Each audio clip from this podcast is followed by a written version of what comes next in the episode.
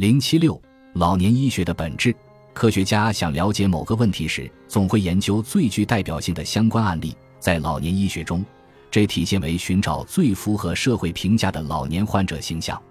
许多老年医疗和研究都聚焦于病情最严重、最虚弱、最高龄的老年人，而不是从整体上关注老年群体。另外，和其他医学部门一样，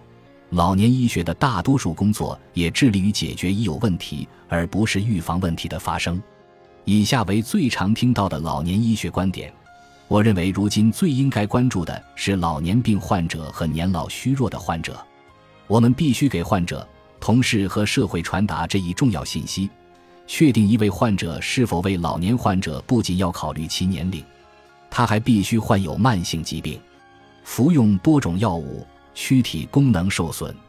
并遭遇一些社会问题。这种论点的主要逻辑是。由于老年科医生人数不足，老年科医生必须关注最需要帮助的人群。这一观点符合伦理，切合实际，在专业领域很受认同。但如果医疗系统的目标是让所有美国人在任何年龄阶段都享受优质医疗，或针对不同人生阶段提供专业医疗，那么上述观点是行不通的。从其他角度来看，这个观点也会适得其反。将老年医学与最高龄、最虚弱的老年人捆绑，只会加深人们对老年群体的误解和偏见，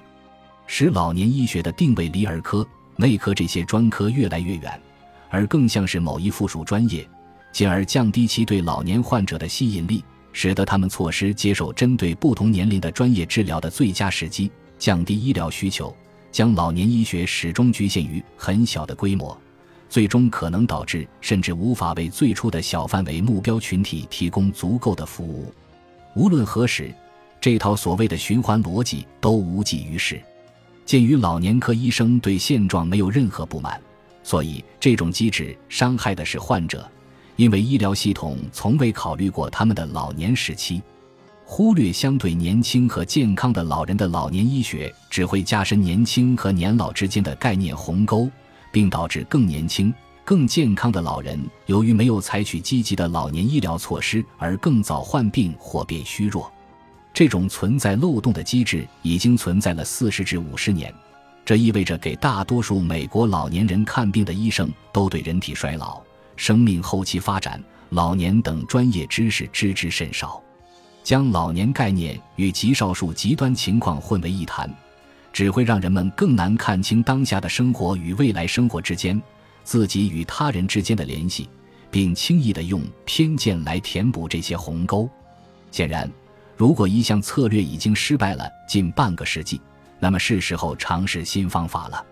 和许多老年科医生一样，我选择这个领域是因为，对我来说，和年老虚弱的人一起工作充满无限的乐趣和巨大的成就感。诚然。痴呆症、残疾和死亡确实是我、我的患者和患者家属都很难过，但他们也是人生中最重要的事件。虽然不能像婴儿出生、毕业、结婚和退休一样值得庆祝，但他们背后的意义同样重要。一年又一年，这份工作让我不断与他人合作，并为他人提供有意义、有价值的帮助，这使我感到幸运和快乐。写这本书时。为了全面准确地审视老年，我借鉴了很多书籍、媒体、家人和朋友的想法。如果老年科医生不去研究和诊疗不同老年阶段的患者，那么他也不足以称自己为老年科医生。